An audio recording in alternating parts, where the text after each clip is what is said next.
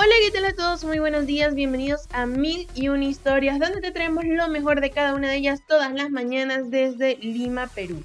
Si es la primera vez que nos escuchas, soy Liz Wolf y vengo a ofrecerte las mejores noticias del mundo del entretenimiento.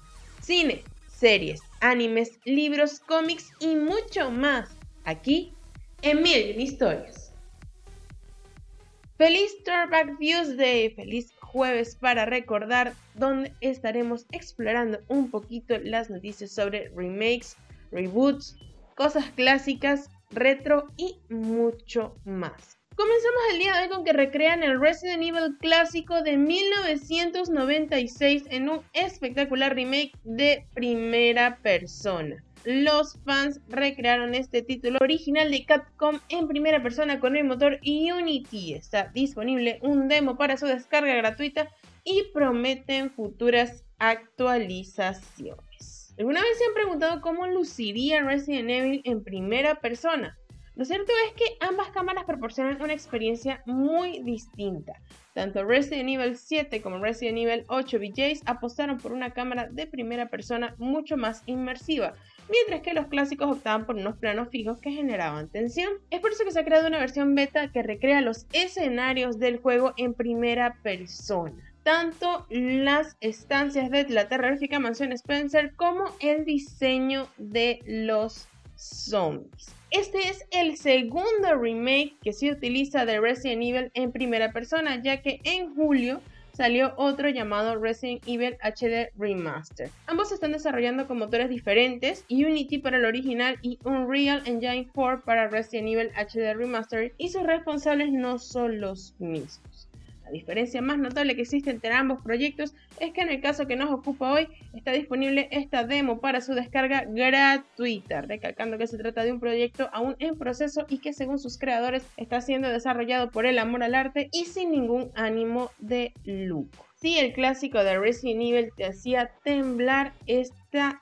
gameplay está muy, pero muy terrorífica y te aseguro que te hará revivir tu infancia con este juego. Disney cambia la película de Tinkerbell por una serie tras 10 años de desarrollo. ¿Será por fin el fin de la maldición? Disney se encuentra desarrollando una serie titulada Think acerca de la famosa compañera de Peter Pan. Según Deadline, Gary March ha creado una nueva compañía dentro de Disney para desarrollar series para sus diferentes canales. Y uno de los proyectos es este spin-off. Sin embargo, no es la primera vez que intentan hacer algo centrado en Tinkerbell. La pobre soporta una especie de maldición que ha impedido que la película que llevan en desarrollo más de una década salga adelante. Disney ha querido realizar una película de acción real de este personaje desde 2010. Por aquel entonces, Elizabeth Bank estaba a bordo y lista para dar vida a la pequeña hada. Los años pasaron y Reese Witherspoon tomó el relevo en 2015. Victoria Straussen estaba a cargo del guion, el cual iba a centrarse en la etapa en la que Tinkerbell y Peter Pan eran amigos antes de conocer a Wendy y el resto de sus hermanos. Sin embargo, desde entonces no se han conocido detalles y ahora vemos que el estudio tenía otros planes para esta producción.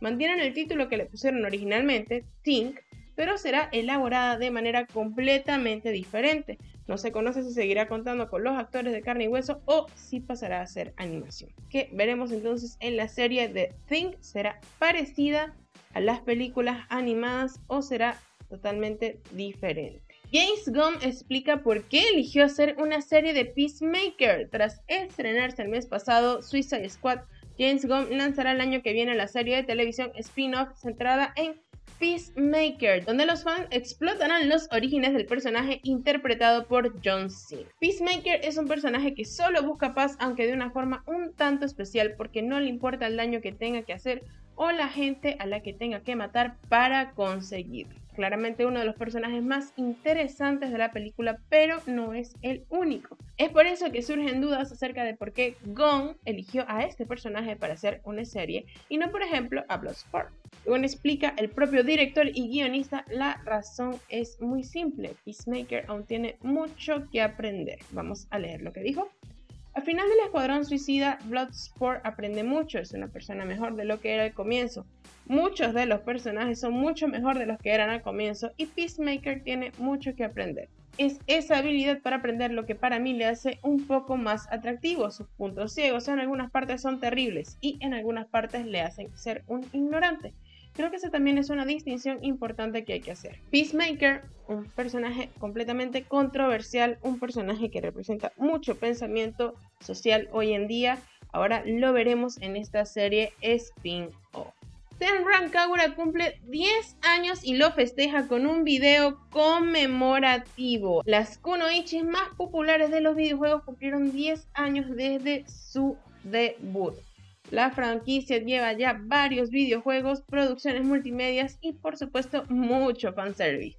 Los encargados de la serie desde luego no iban a dejar pasar la oportunidad de festejar con los fans y hoy publicaron un video, arte y un fantástico sitio conmemorativo. La franquicia basa su encanto en la presentación de jóvenes kunoichi con poca ropa ligera pero cargadas con fanservice, algo que en conjunto rápidamente formó una gran comunidad de fans que aseguró su continuación con múltiples proyectos a los cuales se sumó la desarrolladora Honey Paradise Game. Para conmemorar el acontecimiento, Marvelous publicó un video retrospectiva sobre los varios juegos que se han lanzado en la serie estos últimos 10 años.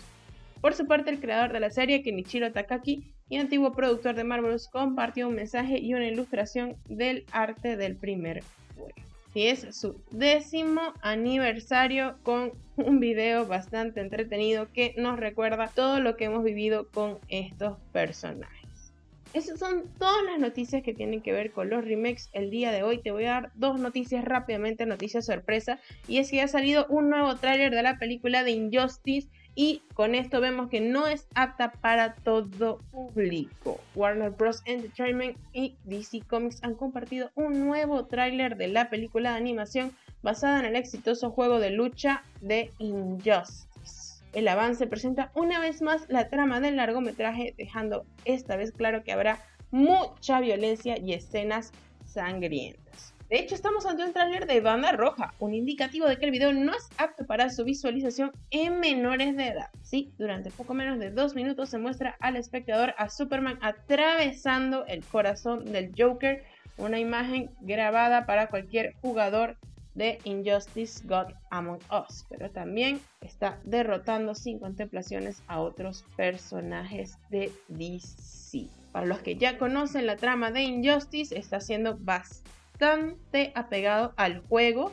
Eso incluye las escenas violentas y, y sobre todo la lucha entre los personajes de DC por esta disyuntiva moral que se genera tras la muerte de Lois Lane a manos del Joker. Finalmente, la otra noticia sorpresa que te tengo es que el título de Animales Fantásticos 3 fue sacado el día de ayer, The Secrets of Dumbledore. ¿Cuáles serán esos secretos? La nueva entrega explorará otros aspectos del personaje o de los personajes. Animales Fantásticos 3 lleva por título Los secretos de Dumbledore y da pie a muchas teorías y preguntas por parte de los fans. Dumbledore cobrará más protagonismo en la nueva entrega, pero ¿de qué manera? ¿Cuáles son esos secretos que estamos a punto de conocer? Y lo más importante, se refiere a Albus. Esta película se estrenará el 15 de abril del 2022. Todavía falta un poquito para descubrir ello, pero Sensacine ha sacado un pequeño análisis acerca de esto. En los crímenes de Grindelwald se descubre que la verdadera identidad de Credence Barbernow es Aurelius Dumbledore, supuestamente un nuevo miembro de la familia, aunque aún está por ver si esta revelación no es algún tipo de trampa por parte de Grindelwald. En cualquier caso, la película plantea un mundo muy amplio para explorar. ¿Es realmente un Dumbledore? Y si es así, ¿por qué permanece oculto? ¿Qué otras cosas se esconden en la familia? La historia de Aurelius podría encajar con este título ya que todavía queda mucho por explicar. Sin embargo, sería un poco decepcionante si el Dumbledore en el que se centran no es el querido Albus. El director de Hogwarts se ha ganado el cariño de los seguidores y su pasado es suficientemente interesante como para explorarlo en la nueva cinta.